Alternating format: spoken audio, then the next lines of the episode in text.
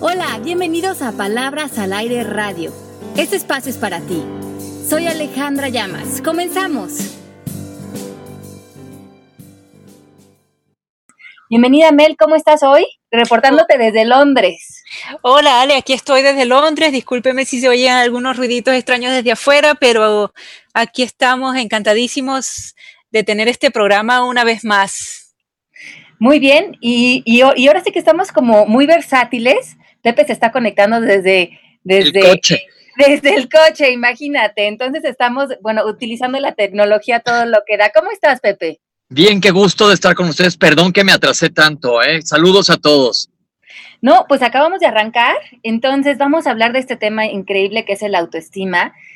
Y hoy lo quiero tocar como desde una, como desde un punto de vista un poquito eh, diferente.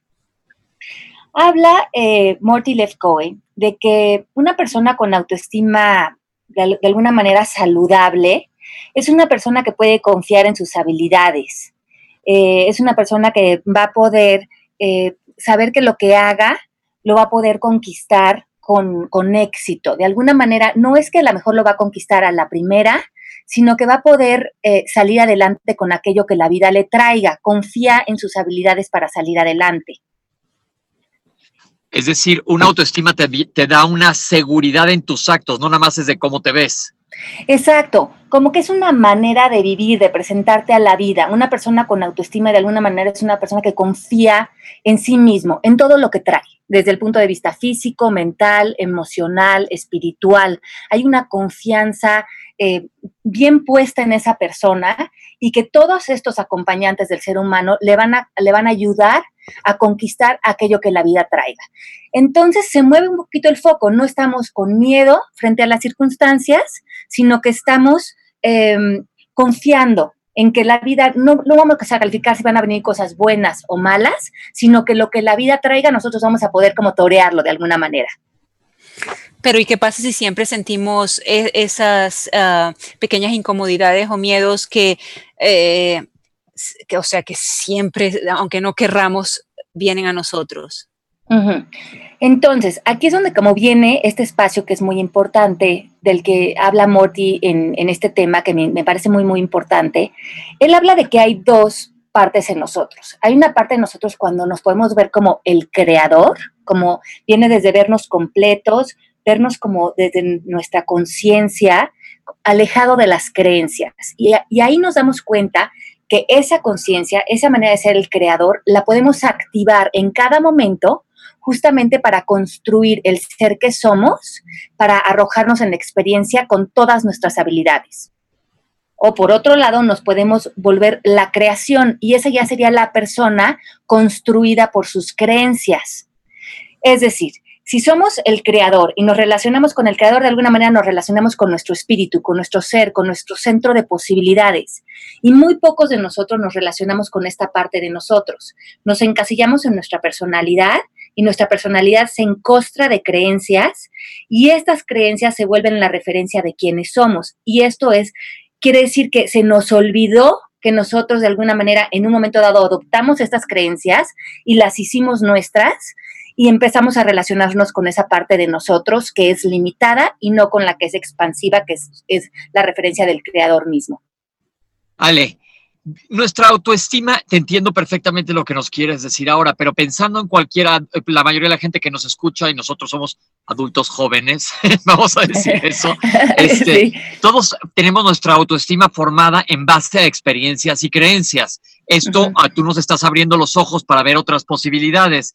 Pero, ¿qué le podemos decir a la gente que, pues, traemos, yo inclusive, alguna muleta, ya sabes, en la que te recargas porque tienes alguna inseguridad en algún aspecto de tu vida? Sabemos contigo que podemos hacer un cambio inmediato, pero ¿cómo lo hacemos para reforzar esta autoestima? Yo creo que primeramente, yo creo que lo que nos quita mucho autoestima es cargar la creencia de que no nos sentimos merecedores. Esa es la creencia más importante que merme la autoestima. Entonces, en cualquier área de tu vida, aunque parezca transparente, aunque parezca no tan evidente, la, el ancla de la autoestima es no soy merecedor, no soy merecedor de una buena relación, no soy merecedor de un buen trabajo, no soy merecedora de que me traten bien, no soy merecedora de que yo ponga límites, no soy merecedor de hacer la vida que la vida me pueda regalar, no soy merecedor de abundancia. Creo que en cualquier área de tu vida donde como que empieces a ver que esa conversación existe en ti, va a haber una merma de, de autoestima. La autoestima de alguna manera la podemos ver reflejada en cinco áreas principales de nuestra vida, en la manera en que nos cuidamos, y eso quiere decir el consumo de cigarros, alcohol, alimentación, ejercicio, eh, salud emocional, crecimiento espiritual, también la manera en que logras ponerte a ti en, en ambientes seguros. Y eso es también tiene que ver con dinero, con poner límites en tus relaciones, con como, armar un espacio en tu casa donde te sientas seguro y sano y donde puedes eh, de alguna manera crecer y evolucionar. También tiene que ver obviamente con tu físico, como decías Pepe, que te encuentres atractivo, que te sientas bien, que te guste cómo te ves, que, que tu imagen de alguna manera sea atractiva para ti, para otros. Eh, las relaciones es bien importante, que tengas relaciones productivas y sanas con, toda la gente que te rodea y tener un buen ambiente social y profesional alrededor de ti, que realmente la gente que te rodee, tanto en tu trabajo como tus amistades, sean gente que te nutren, te impulsen, te ayuden y te, y te de alguna manera sean un equipo en tu vida que te esté constantemente eh, destacando tus fuerzas, destacando lo que es importante para ti, recordándote quién eres, no en función de tus creencias, sino de tu gran espíritu. Ok, mira, eh, Ale, y aquí tengo una pregunta justamente de Dianita de lo que estabas diciendo. Ella dice, lo que me pasa es lo siguiente, mi cuerpo es mi templo y sé que lo debo cuidar, pero fumo, tomo a veces, no descanso lo suficiente. ¿Esto significa que tengo problemas con mi autoestima porque no me cuido? No, yo creo que tenemos que poner un punto medio aquí, ¿no? Estamos hablando de una gama de grises. Estamos hablando si estos comportamientos crees que nacen de una creencia de que cuando no te sientes merecedor, cuando no te sientes importante, entonces se gatilla una adicción, se gatilla un comportamiento eh, inadecuado para ti, entonces puede haber una relación entre, entre el acto y la creencia. Pero si nada más estamos de repente fumándonos un cigarrito o echándonos un vinito, pero no está relacionado con que viene impulsado de una como carencia emocional, entonces no, no tiene que ver con esa relación. Pero me imagino que ella está tomando, estoy eh, diciendo aquí, no estoy asumiendo, que está tomando un poquito más de lo normal, porque si se tomara un, solo, una sola copita de vino, pues no sería suficiente como para hacer esta pregunta. ¿Qué pasa cuando, cuando tomas mucho? ¿Tiene que ver algo con la autoestima?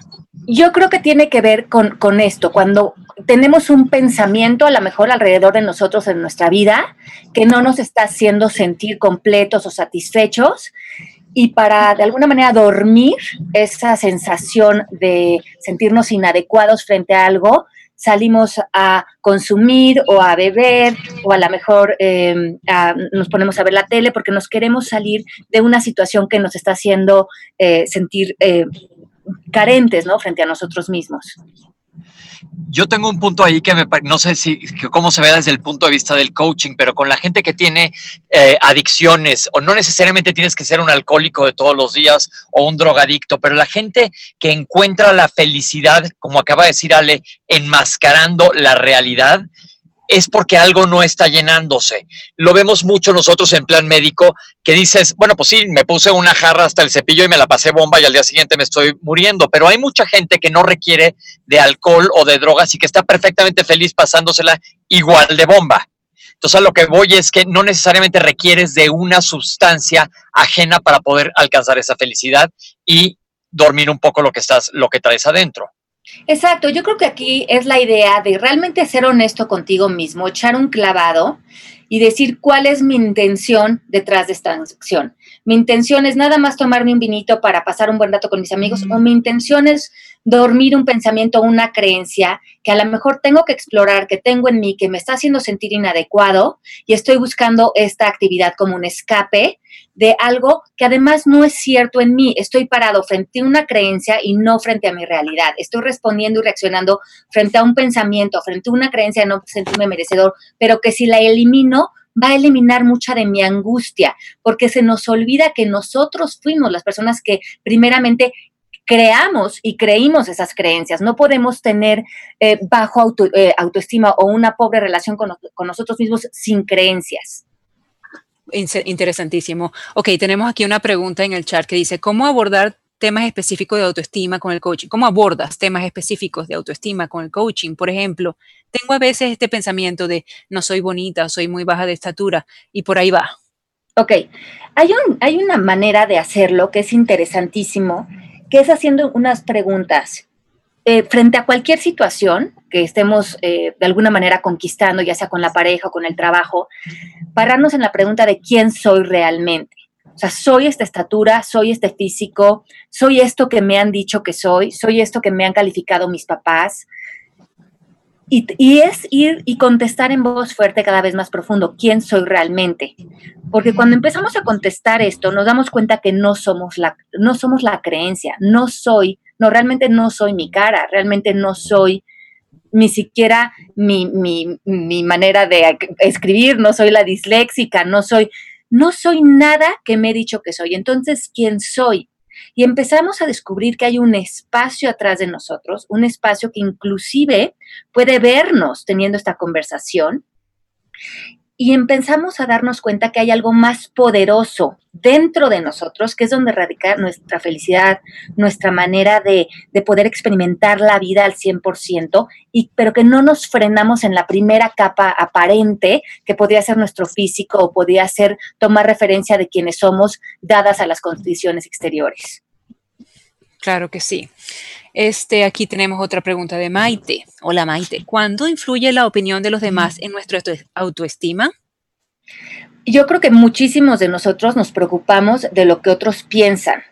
Y este es de las mayores em, condicionamientos que tenemos. Yo creo que la autoestima va mucho de la mano de la libertad, porque va, va, de alguna manera eh, entre más autoestima tengamos, vamos a ir de la mano de, mayores em, posibilidades en nuestra vida. Tenemos mayores posibilidades para crear las relaciones que queremos, tenemos mayores posibilidades para aventarnos al mundo, hacer el ridículo, a equivocarnos, a proponer cosas pero si estamos tan preocupados por lo que los otros piensan o la, referencia de nosotros mismos está puesta en las opiniones de los demás, nuestra vida cada vez se va a volver más limitada, más insegura, porque además nunca vamos a saber realmente lo que los otros esperan de nosotros. Tenemos que volver a poner el foco en nosotros mismos y darnos cuenta que el que somos amados por nosotros, que hay que formar y que ni siquiera hay que formar creencias positivas, que hay que eliminar creencias para ser libres.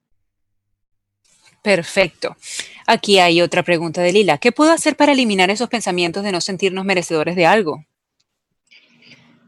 Eh, les, quiero, poner aquí, les vamos a poner en el chat, eh, esta página tan buena de Morty Lefkoe, que es un método para eliminar creencias ahorita se los vamos a poner en el chat del Mixler. Se meten en esta página de internet eh, y este eh, Morty Lefkoe ha desarrollado un método para eliminar las creencias. yo les, em, de alguna manera les sugiero que si están detectando que hay una creencia en ustedes de no sentirse merecedor porque no están pudiendo alcanzar una meta importante en cualquier área de su vida, en el amor por ustedes mismas, métanse a esta página y hagan el proceso. Tienen el proceso gratis, ahí ya lo pusimos en la página, es recreateyourlife.com. Y eh, tiene la manera de hacer el proceso eh, de manera gratuita y es impresionante lo acertado y lo poderoso que es este método. Perfecto, entonces vamos a meternos en la página de Martin Lefkoe. Mari nos la va a poner en el chat para que hagamos, tiremos una, una de las creencias limitantes. Aquí tengo otra pregunta de Pili. Hola Pili. Pili, ¿cómo puedo evaluar mi nivel de autoestima? ¿Es fácil cambiar la autoestima? La autoestima está ahí en, en, nosotros. Nosotros somos seres humanos y ustedes lo pueden ver en los niños, que los niños en realidad no se preocupan por lo que piensan otros niños cuando están en el parque o están jugando se sienten amados naturalmente y además los niños saben que son queridos, no se están cuestionando eso. Son libres de equivocarse, de aventarse, no tienen miedo de repetir las cosas muchas veces hasta que las salgan. No sé si se han fijado cómo los niños piden y piden y piden hasta que se los dé algo. ¿Por qué? Porque de entrada se sienten merecedores, no, no pueden entender por qué no les dieras algo que ellos desean. Si nosotros fuimos esos niños, cuando dejamos de sentirnos merecedores, cuando dejamos de pedir, cuando dejamos de exigir una vida que fuera de la mano de nuestra fuerza y de nuestro amor. Cuando le damos la importancia a los demás, ¿no? Cuando empezamos a, claro, y cuando empezamos de alguna manera en un momento de nuestra infancia, adoptamos la creencia yo no soy merecedor. Pero te das cuenta como antes de eso, en un momento dado, no había la creencia, no nacimos con creencia, nacimos creadores.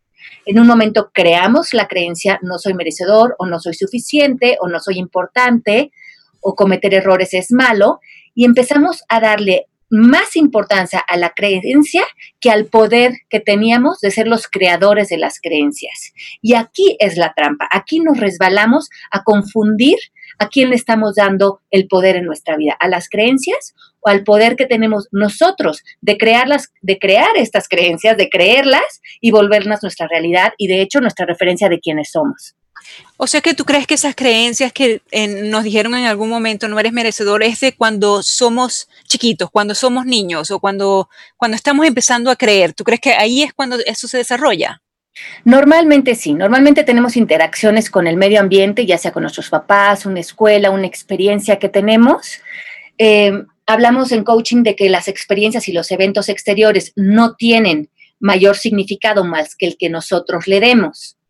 Pero cuando un evento, por ejemplo, si nuestros papás están peleando y nosotros los vemos pelearse y a eso le damos un significado de si mis papás me quisieran, no se estarían peleando, estarían viendo que a mí me duele, pero lo hacen porque yo no soy suficiente o yo no soy merecedor de su amor. Y una vez más, días y días pasan y ellos se siguen peleando, nosotros reforzamos que los actos de otros tienen que ver con nosotros. No deslindamos el significado y por lo tanto no nos separamos y hacemos que el exterior refuerce creencias frente a quienes somos. Perfecto. Aquí tenemos una pregunta de Mariel. Considero que tengo una baja autoestima en ciertos aspectos de mi vida por inseguridad. ¿Qué trabajos puedo, hacer para lograr mejorar mi autoestima? Ok, entonces, en cada momento, vean qué interesante, en cada momento nosotros podemos relacionarnos con el presente, ya sea desde nuestro marco de creencias o desde el creador que somos y relacionarnos con la experiencia al 100% con todo nuestro potencial. Entonces, la libertad está en el presente. Es llegar a la situación, ya sea del trabajo, de la pareja, de nosotros mismos y decir, frente a esta situación, ¿quién quiero ser? ¿Y quién soy realmente? ¿Soy no merecedor? Si no fuera merecedor, ¿qué haría? estaría muerto del miedo, no hablaría, no pondría límites. Pero si hoy voy a jugarle el juego de que no, te, no tengo esa creencia, ni siquiera me voy a salir al sí ser merecedor, porque entonces eso abre otra vez la posibilidad de no ser. Aquí estamos tratando de encontrar un lugar de vivir sin creencias, de relacionarnos con lo más real, lo legítimo de quienes somos. Desde este lugar de apertura, decir, para mí, ¿qué es posible hoy? Frente a esta situación, ¿qué voy a hacer si soy posibilidad, si soy conciencia, si soy libertad? y ahí empiezo a tener más posibilidades. Entonces pondría límites, entonces eh, renunciaría a este trabajo, entonces me cuidaría ahorita y me iría al gimnasio, honraría mis grandes deseos de mi corazón, porque no me estoy relacionando con mis creencias. Las creencias las tenemos que estar activando constantemente. Pero Ale, tú no recomiendas, o sea, por ejemplo, en mi caso personal hay veces que esas creencias yo no las puedo ver porque son puntos ciegos. Entonces, ¿tú nos recomiendas hablar con alguien al que nos pueda guiar de alguna manera, al que nos pueda hacer ver eh, eh, cómo podemos nosotros comportarnos ante esa situación?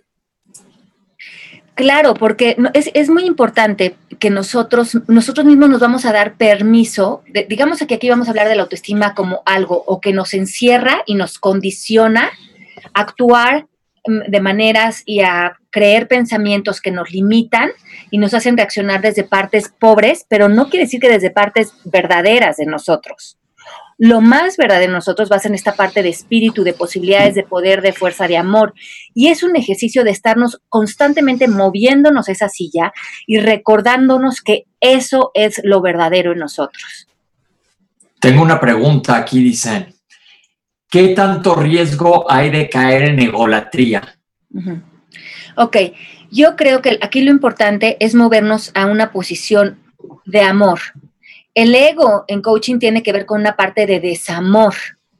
Entonces, sería De hecho, la egolatría sería caer, el, autoestima hablaría de, la falta de autoestima hablaría de que estamos en partes pobres porque no reconocemos que sin las creencias somos seres amados, somos seres queridos, somos seres que nos podemos sentar en, lugares eh, de encontrar la, ganancia para todos, no tener que atacar, no tener que estar ofendiéndonos ni a nosotros ni a otros.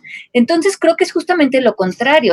Estar en un lugar de autoestima, estar en un lugar de amor, es estar en un lugar de tranquilidad, de ceder el paso, de, bienestar para todos, de usar tu lenguaje de una manera poderosa y de realmente hacer de tu vida algo que vaya acompañado de tus fuerzas y de tus talentos. Ok, no confundirse entonces, que venga desde un buen lugar como tú siempre dices, Ale. Además, Pepe, que esto qué chistoso, porque yo creo que en nuestra cultura se usa mucho eso de pelear, el decir, por ejemplo, cómo me quiero, cómo estoy contenta con lo que estoy logrando, me siento orgullosa de mis logros, estoy haciendo un buen trabajo como madre. La gente hasta se podría quedar diciendo, oye, pues, ¿de dónde saca esta persona hablarse también de sí misma o aplaudirse tanto? Como que hay tanta desaprobación en querernos, en aplaudirnos y en, y en amar lo que hacemos y quienes somos.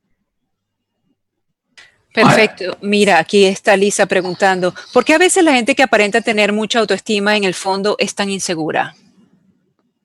Bueno, yo creo que aquí tendría que ver, eh, tendríamos que ver un, ejemplo específico, pero sí hay una tendencia a veces eh, en el mundo, eh, como decimos, como en el mundo del ego, en el mundo de a lo mejor del mucho dinero, de la pretensión, cuando nosotros salimos de nuestra infancia, a lo mejor con creencias de no sentirnos suficiente o no sentirnos importantes, los seres humanos queremos sentirnos importantes o suficientes. Y entonces cuando hacemos actos o cosas que nos hacen sentir importantes, a lo mejor salimos al mundo y empezamos a ser grandes empresarios, a ganar mucho dinero.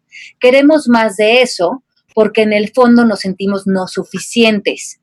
Pero ahí es cuando ves que la persona no puede parar su actividad porque en, su actividad está buscando la referencia de sentirse importante, está proyectada en el dinero, en su puesto, en, su, de alguna estatus exterior, su valor como ser humano. Y si esto se lo quitas, la persona se desvanece porque en el fondo está actuando desde una carencia, eh, desde una creencia pobre.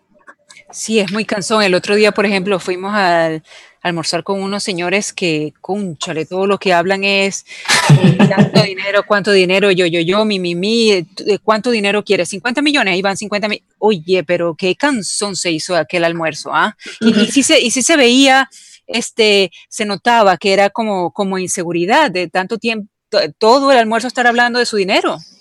Exacto, entonces ahí es cuando podemos ver, eh, Morty le llama esto que son creencias de sobrevivencia, entonces, activamos creencias de sobrevivencia en cuestiones exteriores que nos van a construir estatus o reconocimiento o bienestar, pero te das cuenta que ahí no es una relación real con el espíritu y con las posibilidades y con la libertad, porque una persona de autoestima sano puede no hacer nada, puede estar tirado en su cama rascándose la pancita y estar muy contento con su vida porque la relación está fortalecida desde su espíritu, desde su ser. Ya hay un estado de bienestar y de suficiencia en sí y no en su actuar. Yo creo que, Melanie, eso nos pasa muchísimo lo que te pasó en esa comida en este país, ¿verdad, Ale? Muchísimo que oyes mucha gente hablar de ese, estilo de conversaciones, pero te das cuenta que en el fondo a lo mejor nada más es una pantalla como para, como dice Ale, eh, darse una seguridad que a lo mejor les está faltando en otro aspecto. Yo les digo mucho a los pacientes que no tienen que hacerse como un pavo real así en época de apareamiento, ya sabes, para llamar la atención, que así solitos, la gente que está contenta no tiene que estarlo justificando ni aclarando. No, increíble. ¿Tú crees que la que, perdón, Ale, ¿tú crees que el señor se, se molestó de hablar con alguien más en cuanto a otra situación, otra cosa? Nada, todo era lo que él podía hacer con su dinero. Y entonces, y, uno se daba cuenta, qué, qué cosa, pobrecito, ¿no? Así es, entonces todos nosotros estamos de alguna manera teniendo que mezclar el mundo exterior, el mundo de los aplausos, el del reconocimiento del dinero, con el mundo personal. Eh, y estamos expuestos a esta combinación del mundo material y el mundo eh, espiritual. Entonces, ¿dónde encontramos ese punto medio para cada uno de nosotros? Eso es lo importante, vivir en ese tipo de preguntas. ¿Cómo estoy siendo auténtico? ¿Cómo que se nos fale, Melanie? ¿Tú lo escuchas? Sí, la escucho, sí la escucho. ¿Cómo podemos lograr que esto que estoy haciendo esté siendo una extensión de mi espíritu y no una extensión de mis miedos o de mi inseguridad? Ah, pues así será. Mira, aquí tenemos una pregunta de Carmen de Venezuela. ¿Cuánto influye la opinión de los padres en el autoestima? Hola, Carmen. bueno, de alguna manera, los padres siempre van a opinar cosas. Creo que nos es más bien, otra vez regresamos a nosotros, que nosotros hagamos una exploración profunda, sepamos que lo que nos dicen nuestros papás va a ser una extensión de lo que ellos creen, de lo que ellos creen mejor para nosotros, de sus creencias, de lo que ellos valoran en la vida. Y de alguna manera nosotros poner, saber poner ese espacio. Si nuestros papás nos dicen, mijito, eh, ahorra dinero o estudia o mejora tu, educación en, en, algún área de tu vida, sepamos que eso es a lo que tu papá le está dando valor en la vida y tenemos que saber separar qué es real para ellos, que lo que nosotros, los mensajes que ellos nos dan, nos dan porque nos quieren, y tenemos que tomar los que nos funcionen y los que no descartarlos, pero desde una manera de amor, no desde una manera de rechazo. Ale, Melanie, yo les pregunto, como padres, muchas veces el futuro de la autoestima de los hijos tiene mucho que ver en la, como dice, en la manera de educarlo. Y el punto de vista que nos acabas de dar tú, Ale, es ya de un adulto. Pero, ¿qué les podemos decir a los papás para reforzar la autoestima de sus hijos? Ok. Esto es muy interesante y justamente estoy por publicar ahora, a mediados del próximo mes, un libro que se llama El arte de educar. Aquí hablo mucho de este tema y habla de que las interacciones que tengamos con nuestros hijos, al final nosotros podemos tener buenas intenciones con ellos, de que querramos que coman bien, que hagan su tarea, que hagan cosas que a nosotros nos parecen importantes en la educación de nuestros hijos. Pero también como padres estar mucho más conscientes que cómo les estamos diciendo estas cosas, eh, al final ellos qué están recibiendo de nosotros. A lo mejor los estamos obligando a comer el brócoli todas las noches, pero en este brócoli ellos están quedando con la sensación de que si no se comen el brócoli, no van a ser suficientes para ti, no son importantes para ti, porque para ti es más importante que se coman el brócoli a que ellos se queden con una sana sensación de ellos mismos. Entonces nos, nos despierta esta posibilidad de saber cómo les decimos las cosas, cómo aparecemos frente a ellos, para que se queden ellos con mensajes de ellos mismos de libertad. Les explicamos por qué es importante que coman el brócoli, pero que al final esto no va a ser un determinante de cómo ellos aparecen frente a nosotros. Ok, buen ejemplo. La comida siempre es un problema con, con los hijos. Y, por ejemplo, en el área deportiva, si no les quiere, gusta un deporte y el papá fuerzas quiere que lo hagan, bueno, de alguna manera nosotros tenemos que darnos cuenta como padres que la, responsabilidad de la vida de nuestros hijos, la última como palabra, la, la tienen que tener en un momento dado ellos. Porque si no, más que el deporte, más que el brócoli, más que todo, se vuelve un juego de poderes. Se vuelve un juego de como yo soy tu papá, yo sé que es lo mejor para ti y yo tengo la última palabra en tu vida eso no quiere decir que nosotros no vayamos a hacer todo por apoyarlos y por quererles abrirles oportunidades y aconsejarles cosas que creamos que van a estar en su bienestar. Pero si el niño no quiere hacer eso, podemos hablar con ellos desde la curiosidad, desde el tratar de entender dónde está el niño, qué sí le gustaría hacer, dónde están sus talentos, dónde está su espíritu, y, conocer a nuestros hijos, no imponernos frente a ellos. Sí, la verdad que cuando yo era chiquita a mí mi mamá me obligaba a comer lentejas y yo este no, no, me gustaban y cuando no me las comía en la cena me las ponía para el desayuno. Bueno, hasta el día de hoy con mis 46 años no me gustan las lentejas. Y nunca, nunca le di lentejas a mis hijos y tampoco ellos las comen. Oye, entonces eso es un buen punto, pero son ricas. Y yo, mucha gente hablando ahorita de la autoestima me, me hace ruido algo que creo que es muy interesante dar esa seguridad y hablando un poco de cómo te cuides, nunca dejes tu salud a un lado. Haz de cuenta, el hecho de que tengas sobrepeso y te quieras ver bien, bueno, qué bueno que te veas bien y estés seguro o segura de ti mismo, pero la salud creo que es súper, súper importante. Sí, yo creo que la salud es parte de la autoestima, eh, quererte, mm, cuidar este cuerpo que es un regalo, ¿no? Que nos, que nos dio la vida, un cuerpo que además nos llena de gustos y de alegrías y de sensaciones bonitas. Es, el, es como cuidar algo que ni siquiera eh, eh, hicimos para experimentar la vida. Eh, yo me acuerdo en un momento dado cuando hace muchos años estaba yo pasando por un momento como de mucha ansiedad y, fui a ver a un acupunturista que me dijo, Ale, estás como viviendo la vida como en la esquina, como sentada en la banca. Y yo te quiero recordar que un día estabas allá arriba siendo un, espíritu y pediste cuerpo. Tú veías a los cuerpos en el planeta viviendo, comiendo, experimentando, gozando todo lo que es tener un cuerpo. Y ahora que lo tienes, te da miedo vivir, te da miedo aventarte, no estás confiando. Entonces, ¿quién serías hoy si realmente eh, puedes aprovechar ese gran regalo que pediste tanto, que pediste tener este cuerpo. ¿Qué quieres hacer con él? ¿Cómo quieres usar este vehículo en tu vida? ¿Qué quieres manifestar con tu cuerpo que finalmente también es energía, ¿no? Y está lleno de talentos. Y ese día para mí fue una conversación muy importante porque cambió la manera en que me relacionaba con mi cuerpo, con mis talentos y cómo iba a cuidarlo y, aprovechar lo bonito que es tener este gran regalo que es este instrumento para, para vivir y para gozar la vida. Ale, fíjate, Yatsibe Valencia nos hace una pregunta muy interesante en relación a la salud. Si padeces de alguna enfermedad, ¿cómo puedes mejorar tu autoestima? Bueno, eh, yo creo que las enfermedades, de alguna manera, no se deben devolver nuestra identidad. La, enfermedad eh, debe de ser algo con lo que nos tenemos que relacionar, es decir, ponerla en un, en un espacio aparte de nosotros, es decir, existe esta enfermedad, cómo me voy a relacionar con ella desde mi poder, desde mis fuerzas, para que no me vuelva yo la enferma, sino yo soy este espíritu lleno de posibilidades. Ahora, dentro de este marco de vida, estoy experimentando esta situación y cómo me voy a relacionar con esta situación desde mis fuerzas. Perfecto. Mariel pregunta, ¿el coaching ontológico te puede ayudar para mejorar tu autoestima? Claro, el coaching de alguna manera trabaja mucho en eliminar creencias y la falta de autoestima es estarnos relacionando con creencias de nosotros que evidentemente no son ciertas. Entonces vamos a eliminar las creencias que nos estén llevando a ese lugar, vamos a sumar nuevas distinciones que hablábamos la semana pasada, que nos den más fuerza, que se alineen más a nuestros talentos, a nuestro valor como ser humano y eso va a cambiar radicalmente nuestra vida. Oye, Claudia tiene una pregunta interesante volviendo a los hijos. Y por el contrario, ¿pueden los padres al intentar que sus hijos tengan una gran autoestima dañarlo, dañarlos haciéndolos pensar que son lo máximo sin realidad serlo?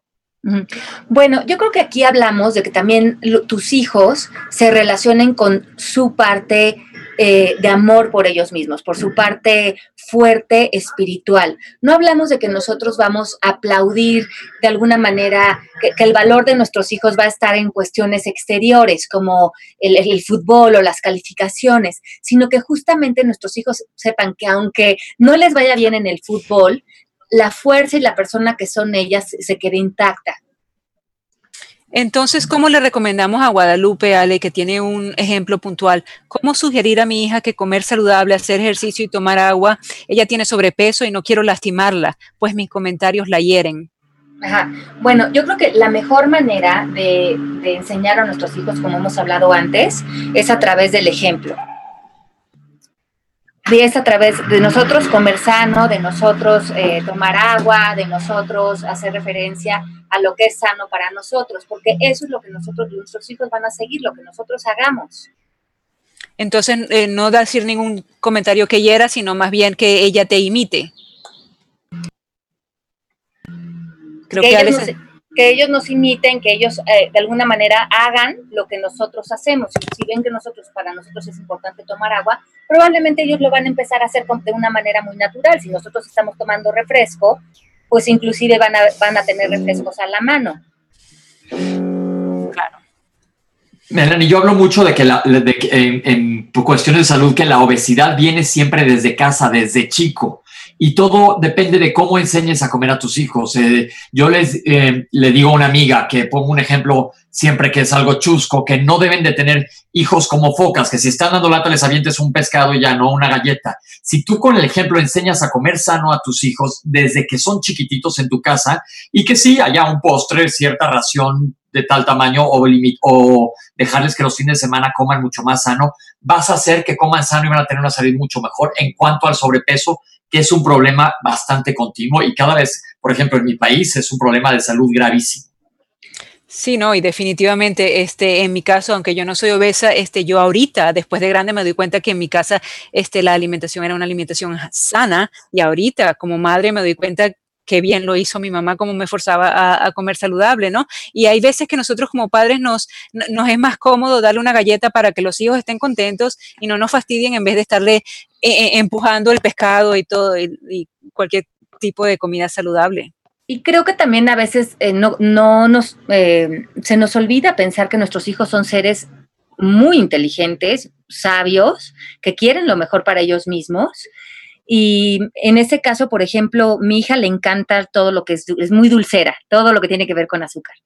Y de alguna manera, siguiendo las normas del coaching, le mostré unos videos de lo que hace el azúcar en tu cuerpo para que no viera que no es que yo le dijera que no tomara azúcar por una cuestión mía, que era una cuestión como algo que su, mamá le estaba tratando de imponer, sino le dije, mira, vente a ver estos videos para que entiendas lo que sucede en tu cuerpo cuando tomas azúcar y el impacto que tiene el azúcar en el cuerpo. Cuando ella vio eso, le cambió completamente la manera en que se relacionaba con el azúcar, porque ya ella lo entendió desde una distinción nueva que creó acerca de ese tema. Ah, mira, qué bueno, no imponerlo, sino explicar, me parece. Explicarles, porque no, es legítimo lo que les estás pidiendo, no es una cuestión de poder o de imponerme como mamá. Yo le dije, tú puedes tomar las decisiones que tú quieras frente al azúcar, pero yo te recomiendo que veas estos videos, que te informes y que tú decidas, porque finalmente a veces voy a estar yo, pero a veces no voy a estar, y entiendas por qué esto es algo legítimo que se te está este, sugiriendo. ¿Qué edad tiene tu hija, Ale? Tiene 10 años. O sea, desde chicos entienden perfectamente bien. Yo siempre digo, los niños no son tontos, nada más hay que explicarles. Exacto, y, entienden mucho más. Bueno, ahora me dice, bueno, entonces ahora mami solamente voy a tomar una cosita dulce al día y la voy a escoger y, voy a tratar de tomar la mitad de lo que mm. tomaba antes. Le dije, bueno, si eso te funciona, trátalo así. Mm. Y creo que ellos, ellos mismos eh, aprenden además a lo que es el autocontrol, que para los niños es tan importante desarrollar. Mm. Bien, Ale, tengo otra pregunta aquí que dice, es conocida ya la situación en mi país y tengo una amiga cuyo hijo es víctima de una detención injusta y tortura. Y me gustaría saber cómo le podemos ayudar porque la guerra es hacia su autoestima y sus valores. Eh, bueno, de alguna la, la, mejor manera de ayudar a cualquier otro ser humano es transmitiendo tu paz, tu salud mental y emocional y tu sentido de posibilidad. Yo creo que cuando vemos a seres humanos pasando por situaciones eh, complejas, muchas veces eh, hay como esta creencia de mm, salir a rescatarlos, como decir, bueno, si él está sufriendo, me toca sufrir por ellos. ¿no? Como si él está sufriendo o pasándola mal, yo no la voy a pasar mal junto con ellos. Y creo que esto nos empobrece a todos. Creo que cuando una persona está pasando por un, por un obstáculo, por un reto, a los demás nos toca hacer fuerza, nos toca hacer claridad, nos toca ser sentido de posibilidad, nos toca ser el pilar para el otro. Creo que esa es la, mejor manera de ayudar, trayendo tu luz, trayendo tus, una conversación de poder a la mesa y no una conversación de victimización y, de, y, de, y que cierre posibilidades para otros. Perfecto, eso, eso, esa era Carmen de Venezuela, que sabemos que mi país está ahorita pasando por unos, ah, por, unos, una temporada grave, pero creo que nuestro, eh, nuestra raza es una raza guerrera, como lo dije la vez pasada, es una, es una raza que puede tener paz, que puede ayudar y que las mujeres este, tenemos un gran don y, unas ganas de salir adelante, los también obviamente, pero este, me identifico con Carmen como mujer, como mamá, que sé lo que está pasando y les mandamos mucha luz desde aquí y las queremos mucho, ¿ah? Exacto, les, les, mandamos muchísima luz y manténganse en su fuerza, manténganse en su paz, porque esa paz la necesitan los otros cuando están viviendo eh, un reto, un, obstáculo en su vida. Aquí hay una pregunta de Rosario que dice, siempre hemos pensado mi esposo y yo que es más importante la autoestima que la misma educación, ¿cómo reforzarla? Eh, yo creo que sí, y es un poco, hace un poco de referencia a lo que hablábamos hace rato. ¿Qué es más importante para ti?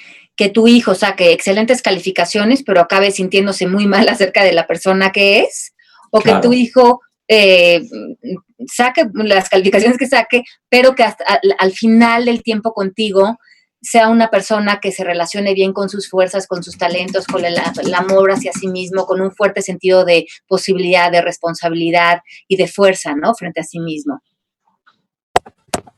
Perfecto. Aquí hay otra pregunta de Mariel. ¿Cómo la autoestima influye en tu relación de pareja y qué puedes hacer para mejorarla en beneficio de ti y de tu relación? Ok, yo creo que cuando estamos eh, hablando de autoestima frente a la pareja, yo creo que tenemos que ver mucho a nosotros mismos, ¿no? Va a ser, yo digo que la pareja finalmente es mucho como nuestro maestro y en nuestra pareja vamos a poder ver espejeadas en qué partes estamos siendo fuertes y en qué partes tenemos debilidades. Entonces, ahora sí que usemos a la pareja para hacernos más fuertes nosotros, para aquello que vemos reflejado en ellos, nos demos cuenta que tiene que ver con nosotros y que son áreas de crecimiento para cada uno de nosotros. Más, Mel. Voy, ok, y si, vamos, si nos vamos un poquito más controversial con, respecto a la pareja, ¿qué pasa que si tu pareja que tienes tantos años de casados, eh, quieres mucho, crees que eres un matrimonio modelo, de repente la pareja decide, pues, este, buscar otro camino, ¿no? Eh, tu autoestima, por más de que lo tengas alto, pues se afecta. ¿Cómo tú aconsejas a todas estas mujeres o hombres este, eh, qué hacer con su autoestima? Bueno, yo creo que aquí hablábamos un poquito, eh, va en referencia como lo que hablábamos hace rato del trabajo, ¿no? De poner tú la referencia de, de quién eres o el valor de ti en algo exterior, que puede ser tu trabajo, tu dinero o una pareja. En este caso, nosotros vamos a desarrollar un, sentido de, plenitud, de bienestar, de, de, estar contentos de quienes somos y eso lo vamos a compartir con otra persona. Si esa persona decide retirarse de nuestra vida, pues no, no caer en que esto es algo acerca de mí o esto es malo o es porque yo no soy suficiente sino saber que a veces las parejas se encuentran, se dan lo que se tienen que dar y a veces se separan. Y, ver, verlo de una manera natural, no hacerlo acerca de nosotros, porque en el momento empezamos a tomar personal los actos de otros, empezamos a estar muy vulnerables frente a la relación de nosotros mismos. Pero estabas diciendo que nuestras parejas eran nuestros maestros.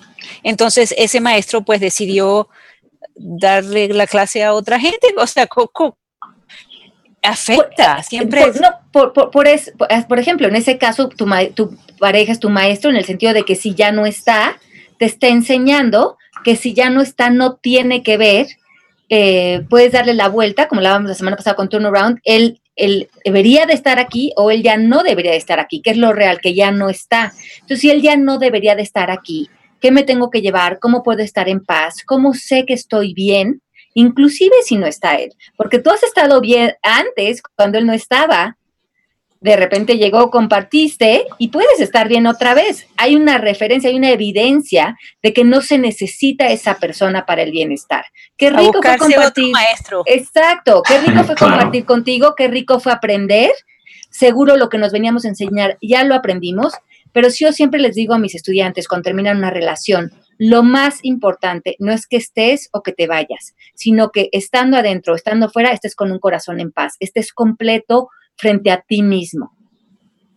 Claro que eso, siempre cuesta trabajo cuando hay un rompimiento entre parejas, pero si lo ves desde este punto de vista, pues te cambia totalmente la perspectiva. Pues sí, pero además es mucho más eh, real, porque si tú, si tú estás con una pareja porque piensas que la necesitas para ser feliz, ya no estás siendo realmente eh, ya no estás dándole un amor incondicional a ti y a la pareja, porque estás entrando a esa relación necesitando algo del otro.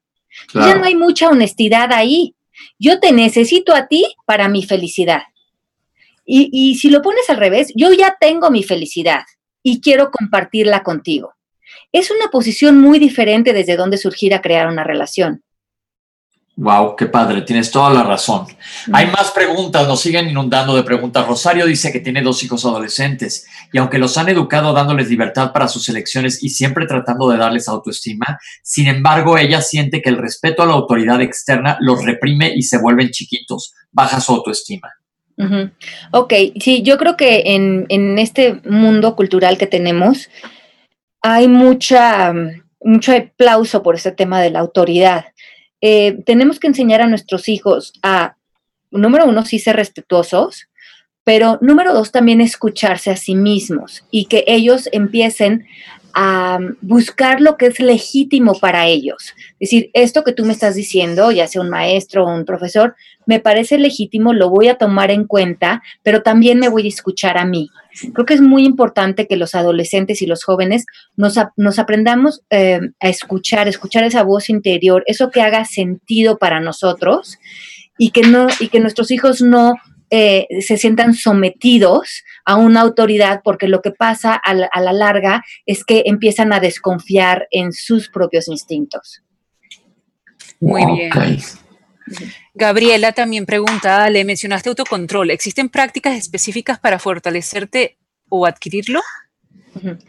el, claro, el, hay de alguna manera el autocontrol, y de esto hablo mucho en el libro que ahora voy a publicar, eh, se, llama, El arte de educar, y habla mucho de que nosotros enseñemos a nuestros hijos y a nosotros mismos a fomentar este autocontrol, que tendría que ser con eh, darle importancia a lo que creemos, a lo que decíamos hace rato, a nuestra voz interior, a nuestras corazonadas, a creer en ellas, en saber que estas corazonadas y esta, esta estos deseos de nuestro corazón son para nuestro bienestar y para nuestro espíritu y que muchas veces vamos a tener que ser disciplinados, quitar cosas, eh, saber decir que no, quitar cosas de nuestra mesa y ese autocontrol va a lograr cosas importantes en nosotros. Por ese autocontrol desde decidir qué pensamos, qué disciplina tenemos, dónde estamos poniendo nuestra energía y saber que podemos Em, trabajar en nosotros mismos. Una buena pregunta es, si yo hoy tuviera más autocontrol,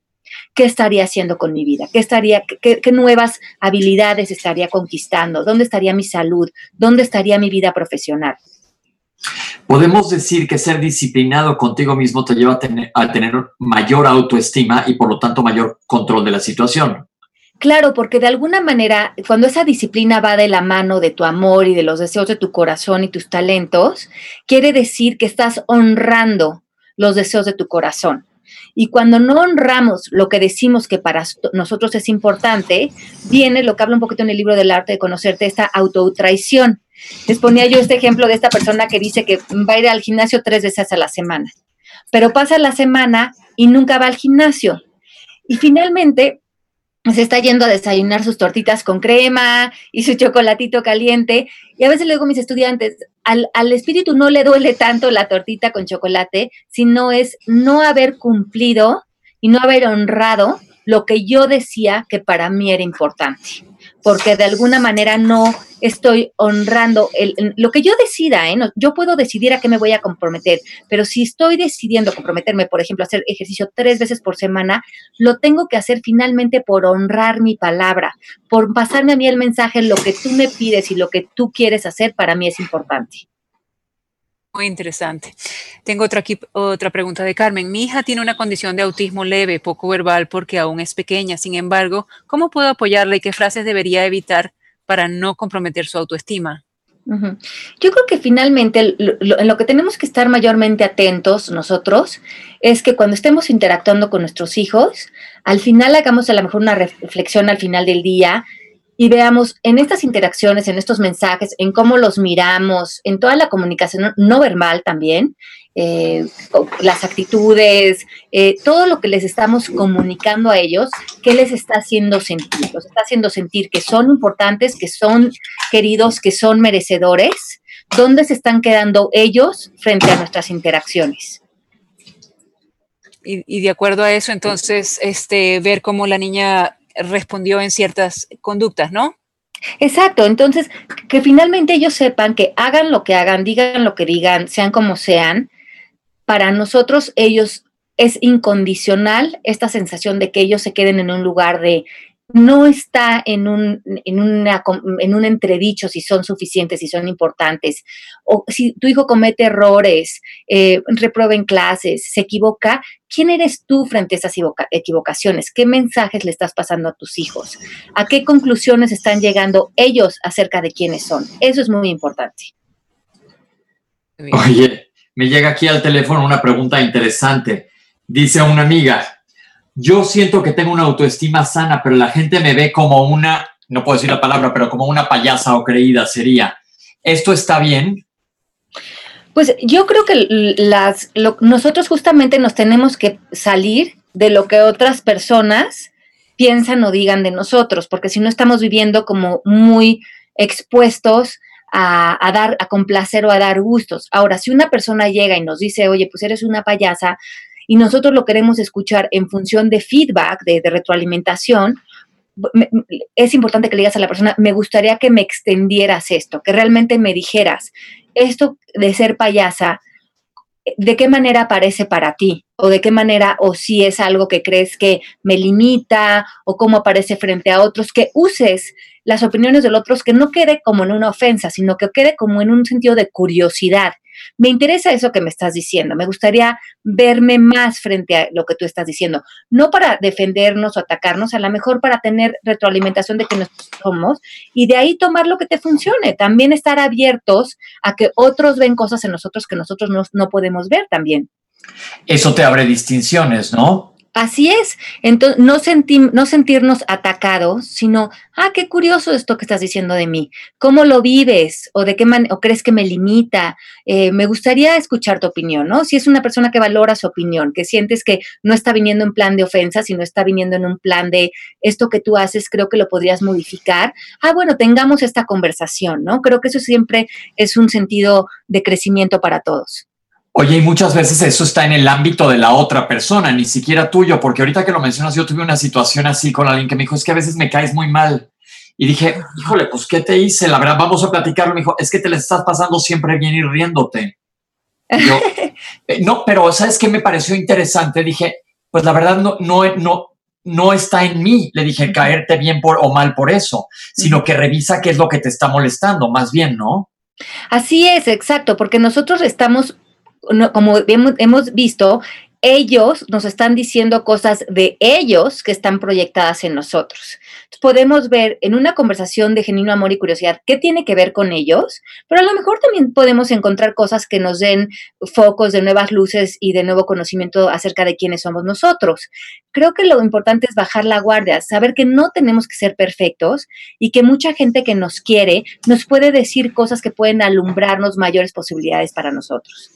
Y justamente con respecto a ese tema, yo quisiera hacer una pregunta. ¿Cómo haces cuando vives con una persona que tiene la autoestima bajito, cuando tiene un miedo crónico al abandono, etcétera? Bueno, eh, de alguna manera aquí es trabajar, que esta persona, si puede de alguna manera contactar un coach o trabajar en dar un clavado para eliminar las creencias que lo estén eh, alejando del amor por sí mismo, eso sería lo ideal. Yo creo que eh, frente a nosotros y frente a mucha gente que queremos, nos gustaría que cambiaran y que fortalecieran cosas, pero la persona, solamente cada persona puede cambiar lo que esa persona desea. Entonces, no podemos ir al mundo diciéndole a la gente cambia, cambia, sino a lo mejor lo mismo que decía Pepe, si yo estoy viendo en esta persona una víctima bajita, yo, ¿por qué estoy también pudiendo ver esto? ¿Qué esto que veo en él, qué tiene que ver conmigo?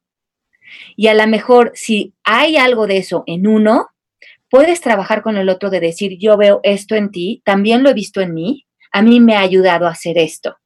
Y compartir desde ese lugar. A mí me ha ayudado este libro y a lo mejor regalárselo para traer nuevas distinciones a esa persona, pero no desde, a mí me gustaría que tú cambiaras, porque eso ya eh, de alguna manera pone a la otra persona a la defensiva.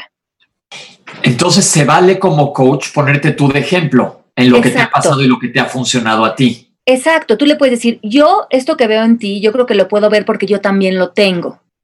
Y es algo con lo que yo he trabajado. A mí me han ayudado estos libros o me han ayudado a ver estos programas, me ha ayudado a tener este tipo de conversaciones. Aquí te los dejo si te interesa a ti también trabajar en eso.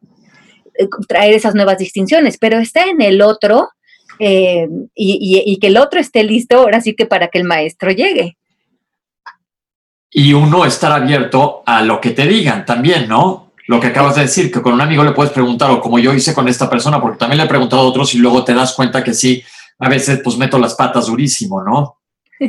Sí, exacto. Y que, no, y que nuestra posición, cuando nosotros realmente estamos en profunda paz, es cuando nosotros no queremos que nadie cambie. Porque si no, nosotros estamos como con una guerra interna frente al otro. Ok. Difícil, difícil de entender, pero sí, pero es muy lógico. O sea, si lo piensas bien, claro que sí.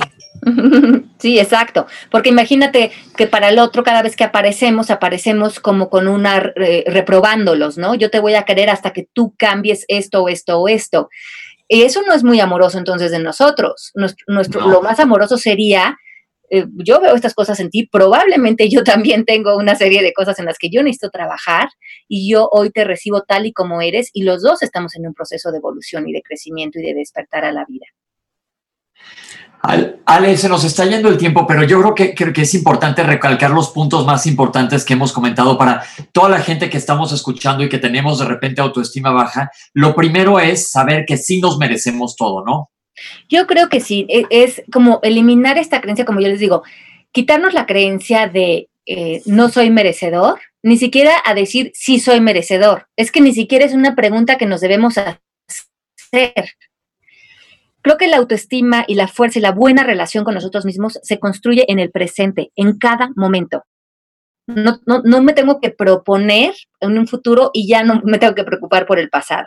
Es hoy, ahorita, esto que estoy viviendo en este día de hoy, de marzo, ¿cómo lo viviría si, estuviera surgiendo desde el lugar más amoroso de mi persona? ¿Qué dejaría ir? ¿Acá le diría que no? ¿A qué me comprometería? ¿Cómo sería mi lenguaje?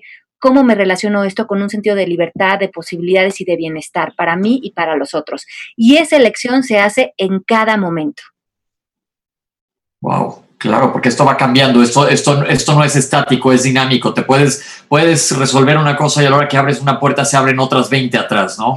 Exacto, porque tú no, tú no debes de decir, ay, es que yo tengo mala autoestima. Esa es una, tener mala autoestima es una elección que estarías haciendo en este momento. Claro.